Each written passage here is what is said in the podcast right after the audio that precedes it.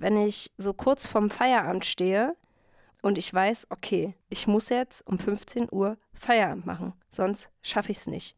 Und das ist so ein enormer Druck, dass ich dann schon, während ich in dieser Situation bin, schon wieder in der Zukunft schwelge.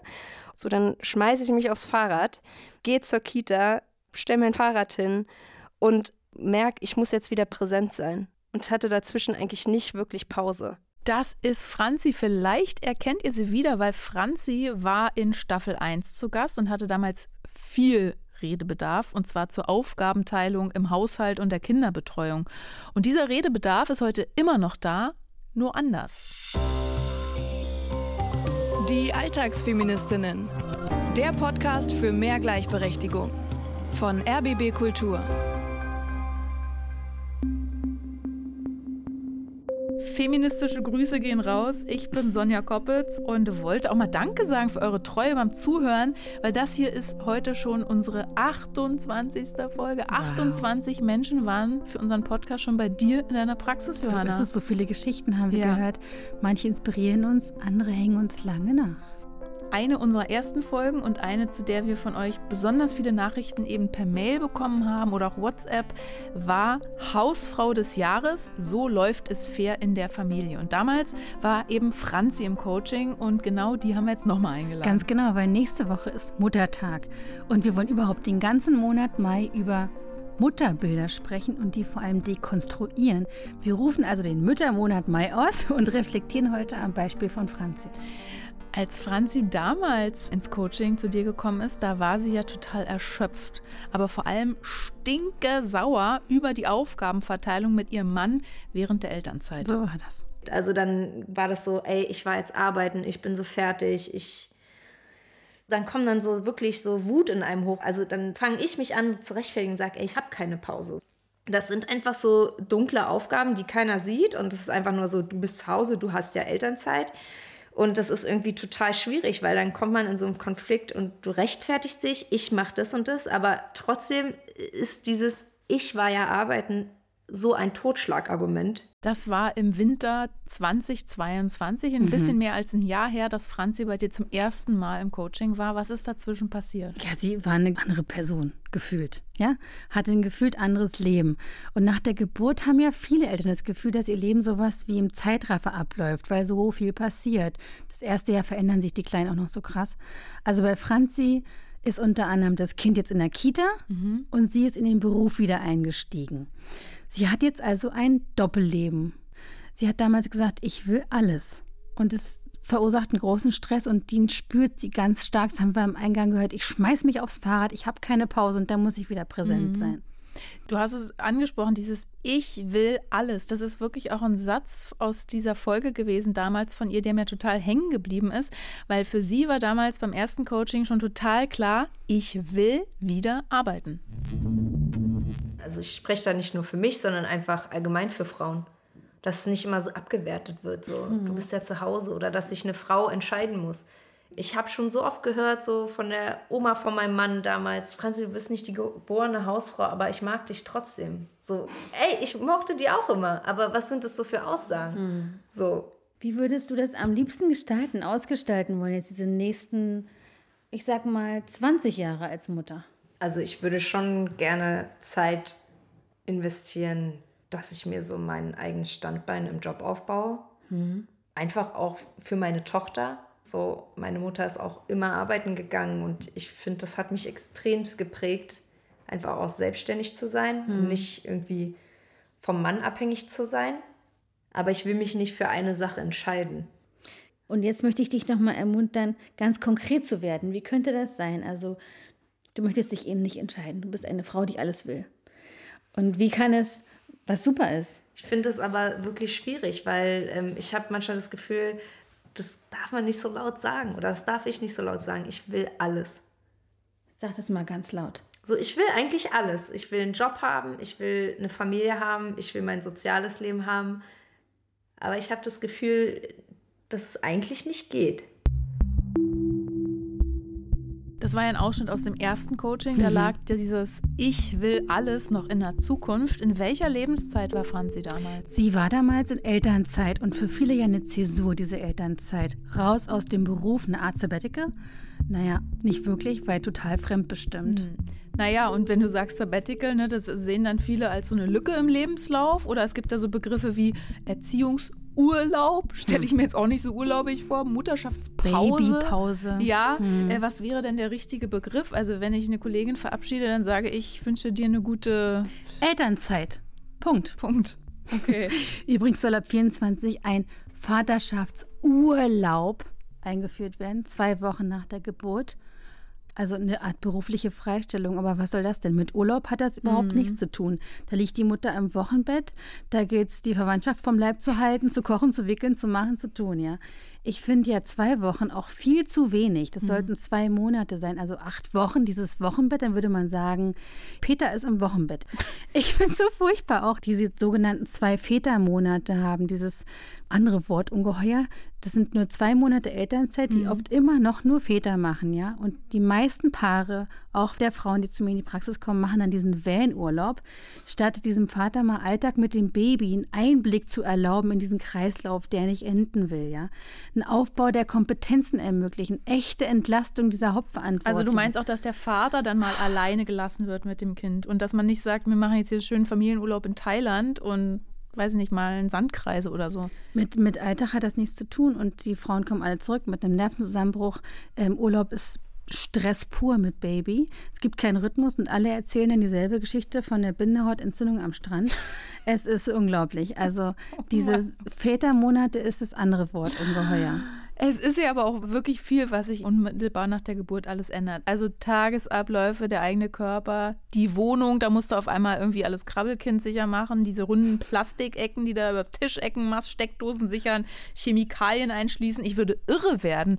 Aber nicht nur in der Wohnung wird umgebaut und das finde ich auch total spannend, auch im Gehirn.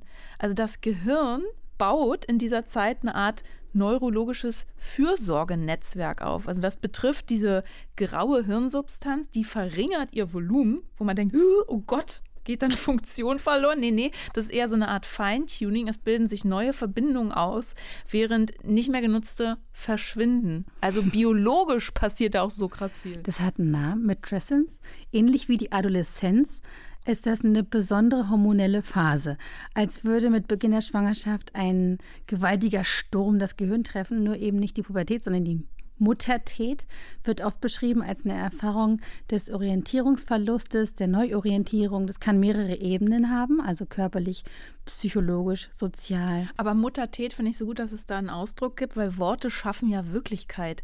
Wenn es so einen Begriff dafür gibt, das erleichtert, denke ich, viele. Ähm, das bedeutet ja, das geht vielen nach der Geburt vielleicht so. Ist aber wichtig an der Stelle, finde ich auch wiederum, von klinischen Begriffen abzugrenzen wie postpartale Depression. Also wenn die Mutter nach der Geburt des Kindes eine Depression bekommt. Mehr zum Thema packen wir euch in die Show Notes. Gibt nämlich zwei tolle Bücher zu dem Thema: Muttertät von Jana Friedrich und eben Mythos Mutterinstinkt, wie moderne Hirnforschung uns von alten Rollenbildern befreit und Elternschaft neu denken lässt. Das hat Annika Rösler geschrieben. Genau, nämlich ganz wichtig zu wissen: Achtung, es gibt keinen Mutterinstinkt kein Fürsorgegehen. Also jetzt nicht in die Biologismusfalle tappen, wenn wir über diesen Umbau sprechen. Begriffe wie Mommy Brain oder Stilldemenz sind total diskriminierend, sexistisch, perfide Niedermachen dieser Person, die stillt. Also das finde ich ganz furchtbar. Wenn der Typ nach Hause kommt, kaputt und fertig, stressbedingte Wortfindungsstörung, dann sagen wir ja auch nicht. Arbeitsdemenz. Ja, das ist ein Workaholic und das ist noch positiv besetzt, ja. Es ist nicht Stilldemenz, sondern Mental Overload. Dieser Umbau des Gehirns findet bei Menschen jeden Geschlechts statt, will ich nochmal betonen. Also bei Menschen, die sich um Neugeborenes kümmern. Ja. Die dabei sind, die ja. intensiv Kontakt zu diesem Neugeborenen haben. Mein Partner ist ein anderer Mensch nach Geburt unserer Tochter. Meine Schwester, die mit uns wohnt und meine Freundinnen, die mit uns wohnt, das sind andere Menschen. Meine Mutter ist eine ganz andere Person. Die hat noch nicht mal diesen ständigen Kontakt nach Geburt unserer Tochter. Es gibt keine biologische Disposition, die Frauen zu geborenen Müttern macht. Wenn, dann gibt es ein Elternhirn oder ein Care Brain. Auf Spanisch will ich noch sagen, Ich äh, bin richtig aufgeregt. Ich merke, ich El gar nichts mehr zu sagen. Also der enge Kontakt, aus engem Kontakt erwächst Liebe. Sag's Und noch mal auf Das stimmt. Spanisch, El roce hace el cariño. Also der Kontakt macht die Liebe. Das finde ich schön. Und ich denke, so ein Elternhirn hat ja dann Franzi auch garantiert. Schließlich ist sie im Hier und Heute eine ganz andere als damals beim ersten Coaching. Wir hören mal, wie sich ihre Wunschvorstellung, dieses Ich will alles, von damals geändert hat. Ich habe mich eigentlich in der Elternzeit total auf die Arbeit gefreut und wollte einfach mal wieder was anderes haben. Und dann habe ich mich wieder bei meinen alten Arbeitgeber beworben und die haben mich dann auch genommen und dann habe ich im August angefangen wieder zu arbeiten, hatte mich aber auch parallel für den Master in Psychologie beworben und habe auch eine Zusage bekommen, unerwartet muss ich sagen, für Potsdam und habe aber gemerkt, oh Gott, ich habe jetzt hier gerade angefangen zu arbeiten, äh, Malvin ist gerade in die Kita, ich muss mich erstmal wieder neu finden, habe dann den Studienplatz abgegeben und habe irgendwie auch so in der Zeit gemerkt, boah, die Elternzeit hat so viel in mir ausgelöst. Ich weiß auch nicht, ob ich mich beruflich nochmal komplett neu irgendwie finden soll. Du hast ja das Psychologiestudium Ja. dann nicht gemacht. Hast du Also ich habe gemerkt, den Master nicht gemacht, ich habe ja den Bachelor gemacht. Genau. genau. hast du da gemerkt, ich will das jetzt doch nicht oder ich will das wann anders oder wie war das genau? Das ist irgendwie nicht so leicht, wenn du vorher dachtest, du weißt, was du willst und auf einmal merkst du so, es hat sich so viel verändert und ich weiß gar nicht mehr so, was will ich denn jetzt eigentlich richtig? Ich will das doch unbedingt, ich will den Master machen, ich will die Therapeutenausbildung machen und dann ist es soweit und ich merke so, nee, irgendwie nicht. Jetzt nochmal zu diesem beruflichen Werdegang von deinem Partner. Ja, Was hat sich da getan? also er soll befördert werden für eine Stelle, er soll ähm, Referent in seiner Firma werden und da ist so viel im Umbruch und da wird sich für ihn auch viel verändern. Ich habe das so oft von außen erlebt, also im Freundinnenkreis, dass sich äh, vor der Geburt für danach total viel vorgenommen wird. Also eben Backpacking in Thailand mit einem Kind im Rucksack und danach dann flockig das eigene Startup gründen. Pustekuchen, dann kommt die Realität. Und als mein Neffe noch klein war und keinen äh, Kita-Platz hatte, äh, da habe ich für zu Hause gearbeitet. Ich gesagt, ja, bringt den halt vorbei, ich nehme den, der schläft ja auch viel, kann ich ja währenddessen dann arbeiten. Äh, naja, hat auch nicht geklappt. Dieses Ich will alles bei Franzi scheint sich ja auch irgendwie aufgelöst zu haben, nachdem das Kind da war. Beziehungsweise wollte sie nicht mehr oder konnte sie nicht mit Kind das alles, was sie sich Ja, vorgenommen hat? diese Erfahrung, die ist kollektiv, du sagst es, ne? Das Kind kommt und plötzlich geht eben nicht mehr alles gleichzeitig. Ja. Dieses Wort. Gleichzeitigkeiten, die sind plötzlich unmöglich. Unsere Franzi hier, die entschleunigt ja schon, also ihre berufliche Fortbildung ähm, stellt sie erstmal zurück und kehrt in den Job zurück, den sie vor der Geburt gemacht hat. Sie arbeitet als Betreuerin für Menschen mit psychischen Erkrankungen und ihr Mann, der macht dann Karriere Ganz oder? typisch für Paare nach der Geburt. Es gibt Indizien, dass Männer nach der Geburt eines Kindes sogar mehr arbeiten als zuvor ohne Kinder und dass sie häufiger arbeiten als Männer ohne Kinder. Mhm. Krass, oder? Dann, Also ich habe da immer echt so einen Verdacht auf Büroflucht vor diesem stressigen Kinderalltag zu Hause oder, oder was sind die Gründe? Ganz klarer Fall von Versorgerfalle. Das Patriarchat schlägt nämlich auf beiden Seiten zu. Dann ist es er, der diese Financial Load dann übernehmen, äh, Automatismen. Mhm. Also dass der Mann muss. denkt, ich muss jetzt meine Familie ernähren. So ist es. Und das hat ja dann ja auch wieder finanzielle Folgen. Es gibt ja auch diesen Begriff Motherhood Penalty beziehungsweise Child Penalty. Also Penalty kommt ja eigentlich aus dem Sport und bedeutet Strafstoß. Es ist eine Strafe. Motherhood Penalty ist die Mutterschaftsstrafe, wenn ihr so wollt, nach der Geburt eines Kindes. Am Arbeitsplatz bedeutet das oft Nachteile. Eine Freundin und Kollegin von mir hier im RBB zum Beispiel, die hat nach der Geburt ihres ersten oder auch zweiten Kindes nicht mehr so viele Aufträge bekommen. Begründung war, ihre Kinder seien ja so oft krank, da fällt sie aus. Da wäre einfach kein Verlass auf sie und sie ist eben freie Mitarbeiterin. Das bedeutet dann weniger Einkommen. Das Gehalt von Frauen und nur von Frauen sinkt in Deutschland übrigens nach dem ersten Kind enorm. Das zeigt eine Studie. Im Schnitt sind das 60 Prozent 60. weniger Geld. Man muss sich das mal vorstellen. Die Frage ist, woher kommen denn diese 60 Prozent weniger? Oft gehen Frauen immer noch zwölf Monate in Elternzeit und er nimmt diese zwei berühmten Vätermonate. Und dann geht sie in Teilzeit. Sie geht dann auf den Teilzeit, verdient weniger Geld, bekommt keine Beförderung, verdient weniger Geld. Also diese Biografie, das ist ein richtiger Einschnitt. Also das Kind wird geboren, zack, Wir machen jetzt heute keine Werbung für Mutterschaft. Ne? Wie kommt es dann aber, dass diese Motherhood Penalty auch kinderlose Frauen betreffen kann. Ja, weil von vornherein die, ich sag mal in Anführungszeichen, Gefahr einer Schwangerschaft besteht. Also eine Frau von Anfang 20 bis Ende 30 könnte ja schwanger werden. Und das Furchtbare ist ja, es wird davon ausgegangen, dass dann sie diejenige ist, die dann das mhm. Kind, weil es krank ist, nimmt und in Elternzeit und diese ganzen Rattenschwanz, der eigentlich Eltern betrifft, wird, weil wir immer noch denken, Frauen sind dafür zuständig, dann auch diese Frau treffen, die noch nicht mal vorhat, ein Kind zu bekommen. Okay, und wie kann ich diesem Mist vorbeugen. Ja, verstehen. Elternschaft ist geteilt. Wir müssen verstehen, Eltern sind ja beide.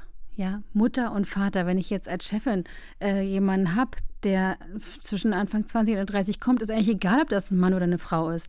Wenn durch Geburt des Kindes eben Mutter und Vater da in Verantwortung sind, im besten Fall, ja, dann sind doch alle gefährdet bei Arbeitsausfall zum Beispiel, das Kind wird krank oder sonst was, es dürfte dann egal sein, wer sitzt da vor mir. Also da muss nämlich die Diskriminierung aufhören. Da muss das Umdenken anfangen.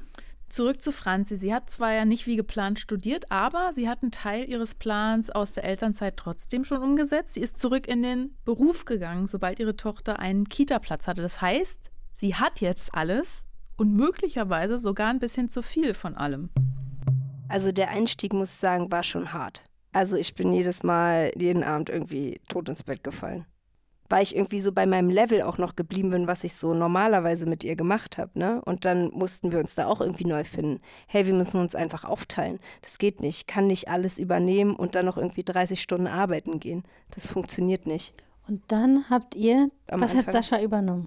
Ja, Sascha macht den Morgen einfach übernimmt abends dann einfach mal. Ich habe sie eine Zeit lang auch fast immer allein ins Bett gebracht. Und das war sehr belastend. Also da gab es einfach nie so eine Pause. Und jetzt sind wir da einfach ganz gut aufgestellt. Welchen Einfluss hat der Fakt, dass du jetzt arbeitest auf eure Beziehung, auf eure Dynamik? Also ich glaube, das Thema Geld war für mich ein super schwieriges Thema, auch in der Elternzeit und auch so danach du hast diese Erwerbsarbeit und wenn du die dann nicht gerade in dem Moment hast mhm. und kein Geld verdienst, muss ich erstmal für mich wieder das Selbstbewusstsein finden, zu sagen, hey, ist vollkommen okay. Ich verdiene jetzt kein Geld. Und das ist mir in der Elternzeit auf jeden Fall nicht gelungen, das so abzulegen. Mhm. Und jetzt irgendwie so nach den paar Monaten Arbeit merke ich einfach so, das spielt für mich nicht mehr so eine Rolle. Also klar, Geld ist wichtig, damit wir unseren Lebensunterhalt irgendwie finanzieren. Aber ich mache davon nicht meinen Wert irgendwie abhängig. Interessant, jetzt wo du es hast, ist es plötzlich nicht mehr so relevant. Aber als es nicht aufs Konto kam, sozusagen, war es total relevant. Es hat mich total gestresst. Das ist doch auch total logisch, oder? Dass man sich Sorgen macht, wenn man kein Geld hat, also abhängig ist, weil Geld beruhigt doch schon enorm. Vor allem, wenn man dann noch so einen kleinen Wurm da durchbringen muss. Oder wie ging dir das in der Elternzeit? Ja, also Geld ist ganz wichtig. Geld ist das einzige Mittel zur Unabhängigkeit zumindest in der kapitalistischen Gesellschaft. Ne? Mhm. Der Wert des Lebens, die Qualität des Lebens hängen davon ab.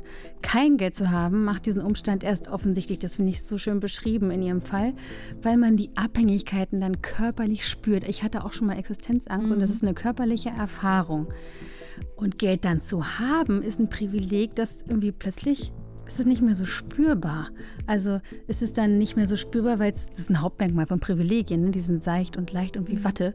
Plötzlich scheint das Thema nicht mehr so relevant, Geld. Aber deswegen sagen ja aber viele, ne, wenn man, also wir wollen am liebsten das Patriarchat abschaffen und den Kapitalismus gleich noch mit. Das werden wir jetzt hier im Podcast nicht bis morgen schaffen. Und wenn wir uns jetzt Franzi nehmen, die verdient ja trotz Motherhood Penalty wieder Geld in ihrer Lohnarbeit, 30 Stunden.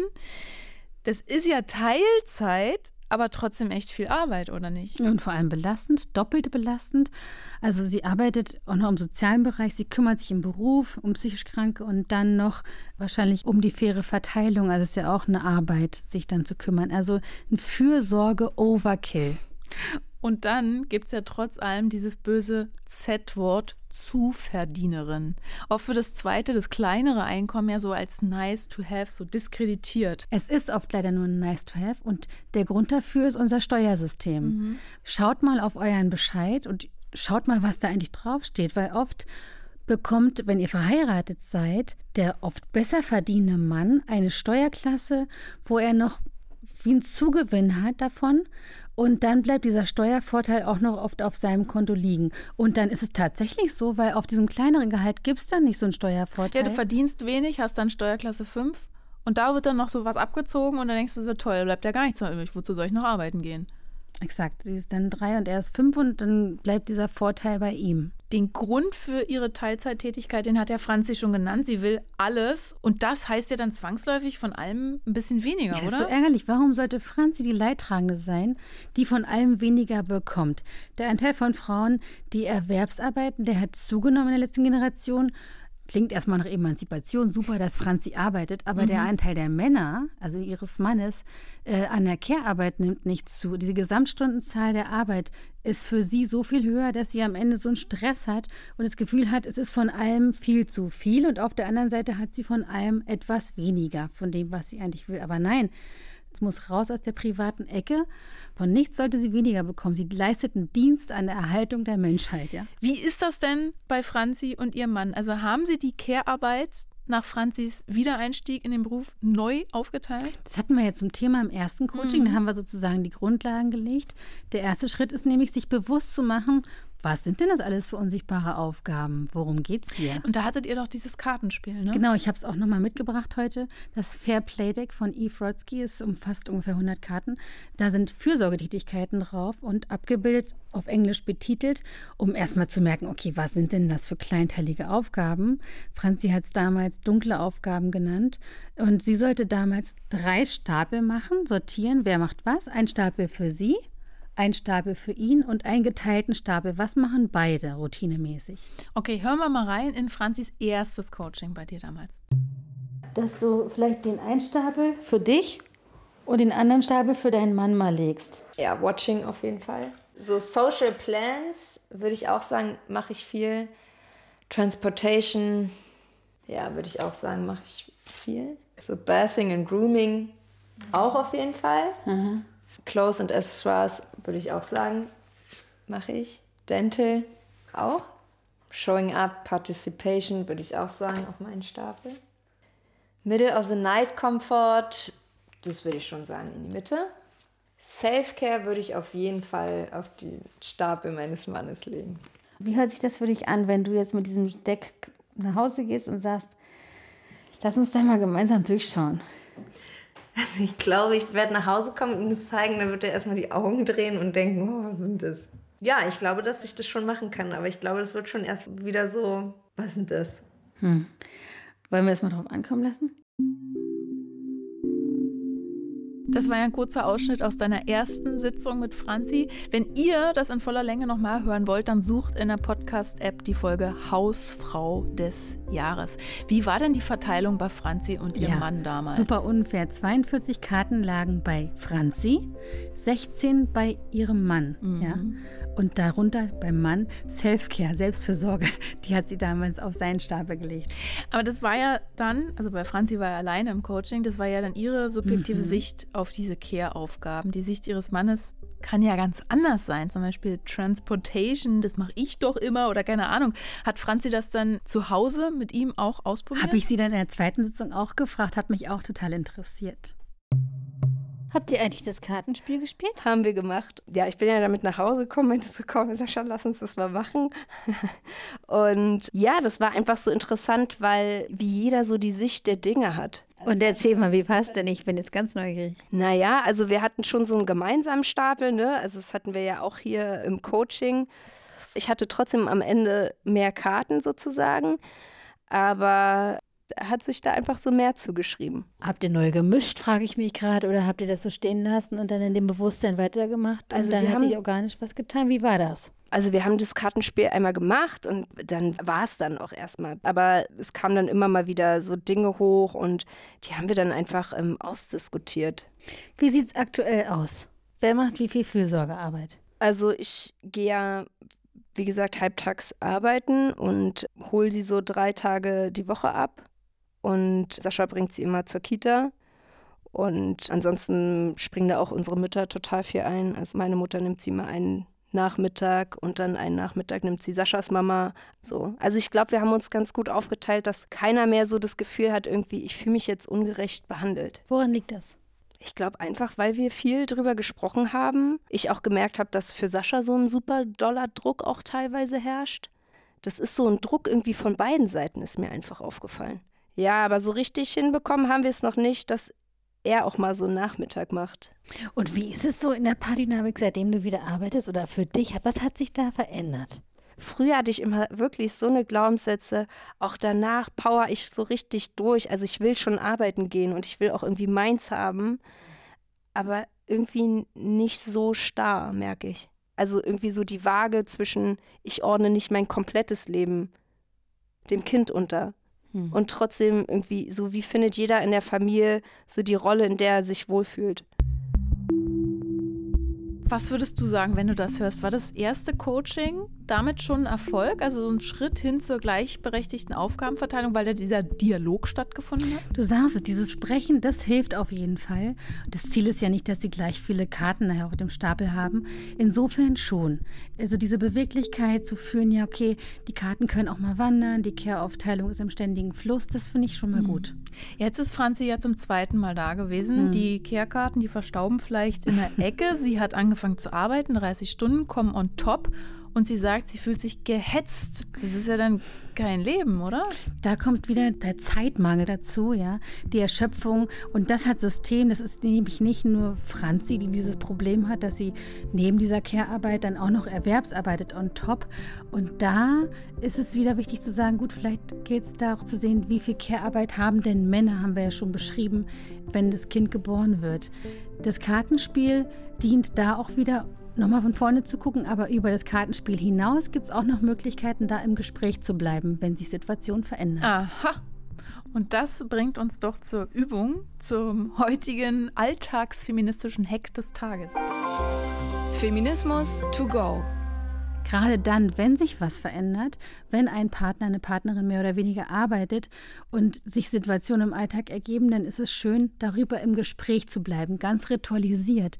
Wie geht es uns mit unserer Care-Situation? Immer wohlwollend im Austausch zu das bleiben. Das klingt jetzt nach Stuhlkreis heute. es ist Care Counseling, heißt diese okay. Methode. Die habe ich selber entwickelt, weil ich gemerkt habe, es ist viel wichtiger, im Gespräch in Kontakt zu bleiben und sich einen Einblick zu gewähren, als ständig diese Aufgaben, das Küchenmeeting und alles so wer macht hier eigentlich was? Und dann verhärten sich die Fronten. Und aber ich habe letztens, und nein, nein, dann hast du. Okay, wie funktioniert das Care Counseling? Ganz einfaches, aber sehr schwieriges Format eines Gesprächs. Zehn Minuten lang spricht er, zehn Minuten lang gibt es eine Pause dazwischen und dann spricht zehn Minuten lang die andere Person spricht. Wie bei so einem Kanzlerinnen-Duell? so ungefähr. Mit einer Leitfrage. Wie geht es dir mit unserer aktuellen Kehrsituation? Wie geht es dir gerade? Könnte man auch ganz schlicht fragen. Und diese zehn Minuten Sprechzeit, Achtung, da wird nicht unterbrochen. Da wird ganz aktiv zugehört und das ist ganz schwierig. Also atmen nicht vergessen. äh, anfangs ist es ein bisschen komisch, so lange am Stück zu sprechen. Okay, und eine ganz eine anfassbare Komm, wir Anleitung. machen das jetzt mal. Pass Achso. auf. Du erzählst mir von deiner aktuellen Care-Situation, dann erzähle ich dir. Ich habe ja keine Care-Situation. Wie geht es dir mit deiner Self-Care-Situation? Das ist ja auch eine Care-Situation. Da soll ich jetzt zehn Minuten drüber sprechen? Vielleicht eine Minute. Also ich habe immer das Gefühl, zum Beispiel für meine mentale Gesundheit muss ich sehr, sehr viel tun, um mhm. gesund zu sein oder gesund zu bleiben. Das fängt bei der Ernährung an, beim Sport, beim Alkohol, bei genug Pausen machen, nicht zu viel arbeiten, sich trotz allem noch mit Freunden treffen. Und dann denke ich immer so, der Tag hat ja nur 24 Stunden.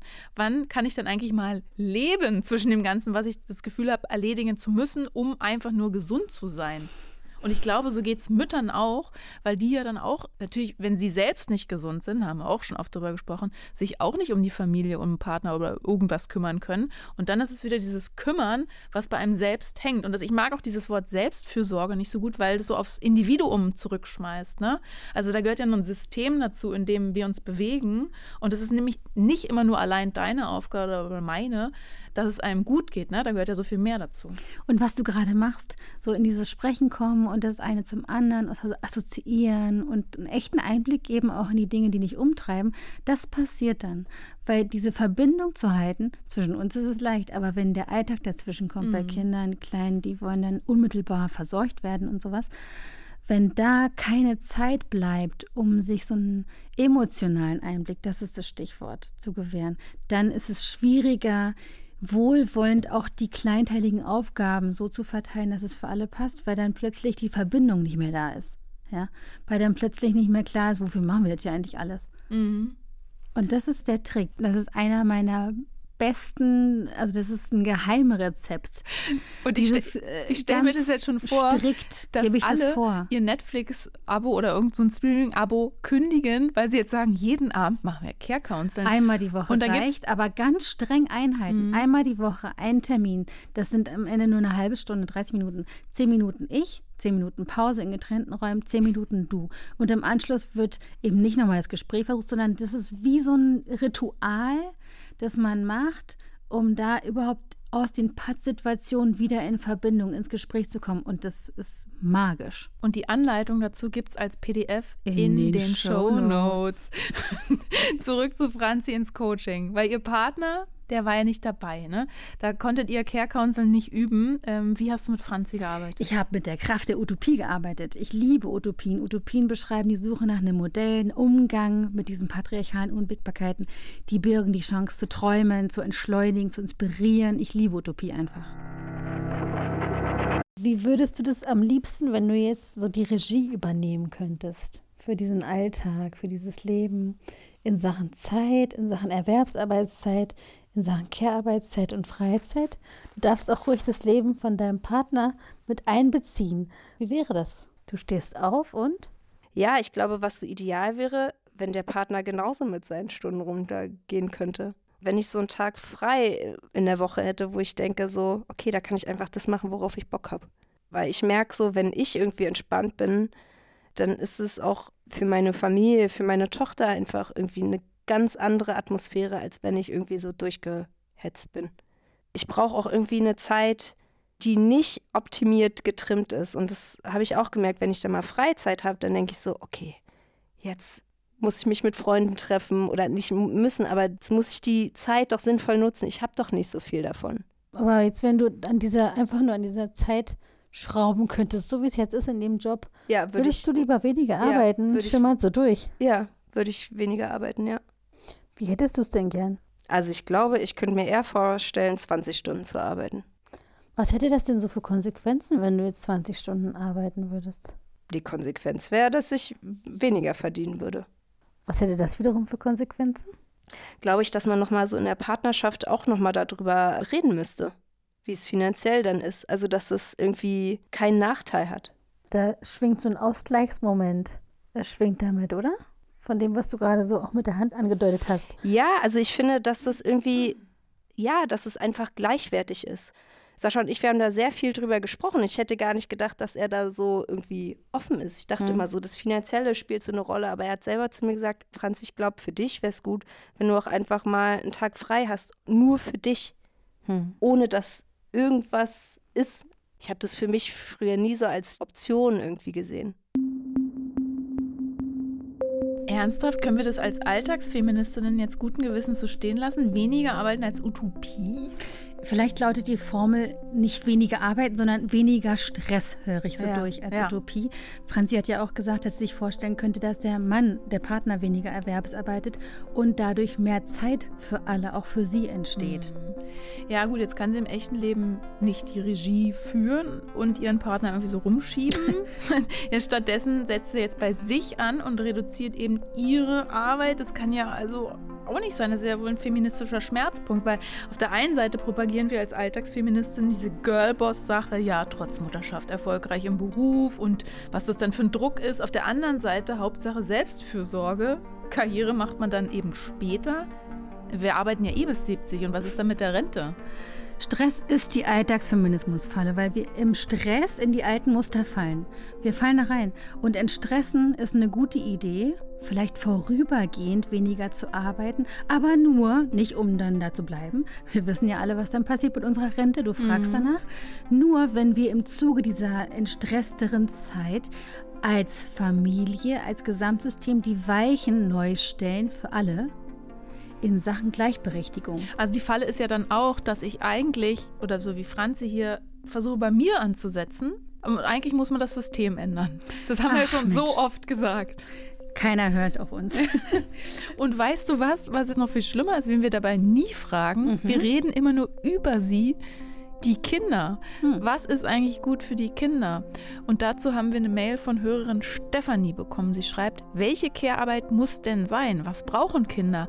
Wann ist das nicht mehr kinderfreundlich? Ich finde, es geht immer nur darum, ob es Aufbewahrungsmöglichkeiten für Kinder gibt, nicht was Kinder brauchen. Auf dieser Grundlage kann dann anders an die Politik rangegangen werden, um freie bezahlte Zeit für Eltern zu erstreiten. Da haben wir es wieder. Was Kinder gerade die eigenen brauchen, kann man nicht im Hamsterrad rausfinden, mhm. wenn die Kinder dabei sind und ständig irgendwas wollen, sondern in diesem Freiraum. Also wir brauchen auch, um das rauszufinden, was braucht eigentlich das Kind, was brauchen wir als Familie, brauchen wir die Stopptaste. Und da finde ich den Ansatz zu entstressen vorübergehend gar nicht verkehrt. Auch um sich diese Frage zu stellen, die ist essentiell. Wie wollen wir leben und was brauchen wir alle? Auch die Kinder. Mhm. Aber was Podcasts angeht, finde ich die Play-Taste viel besser, weil das war es zwar für diese Woche, aber nächste Woche sind wir wieder für euch da. Bei uns wieder eine Mutter, ist ja Muttermonat Mai. Magdalena lebt mit ihrem Mann und ihren beiden Kindern auf dem Land, hat wegen der Kinder länger im Beruf ausgesetzt und hatte kleinere Teilzeitjobs, weil Kinderbetreuung auf dem Land im Süden Deutschlands nicht so einfach. Jetzt will sie aber wieder zurück in den Job, macht eine Weiterbildung und schreibt Stellenanzeigen. Sie ist ins Coaching gekommen, weil sie sich dabei unsicher fühlt. Soll sie angeben, dass sie Mutter ist und in Teilzeit arbeiten will? Ist das überhaupt attraktiv als Arbeitskraft, weil sie länger ausgesetzt hat und so? Also dieses ganze Thema mhm. beschäftigt uns nächste Woche. Also wir würden uns freuen, wenn ihr uns bis dahin abonniert, liked, teilt, Sternchen gebt, die Glocke aktiviert. Alles, was man Verrücktes bei Podcasts so machen kann, damit uns immer mehr Leute hören. Und das soll nicht nur Frauen sein, sondern auch Männer. Alle Und nicht Menschen nur Mütter, sind sondern eingeladen. alle. Genau. Ganz genau. Es soll ja Frauen geben, die keine Kinder haben. Hallo. Bis nächste Woche. Tschüss. Tschüss. Die Alltagsfeministinnen. Der Podcast für mehr Gleichberechtigung. Eine Produktion von RBB Kultur für die ARD. Mit Sonja Koppitz und Johanna Fröhlich-Zapata. Redaktion Franziska Walser und Romy Sigmüller. Sounddesign Patrick Zahn und Kevin Kastens. Aufnahme und Mischung Gabi Klusmann. Alle Folgen gibt's kostenlos in der ARD Audiothek und überall, wo es Podcasts gibt.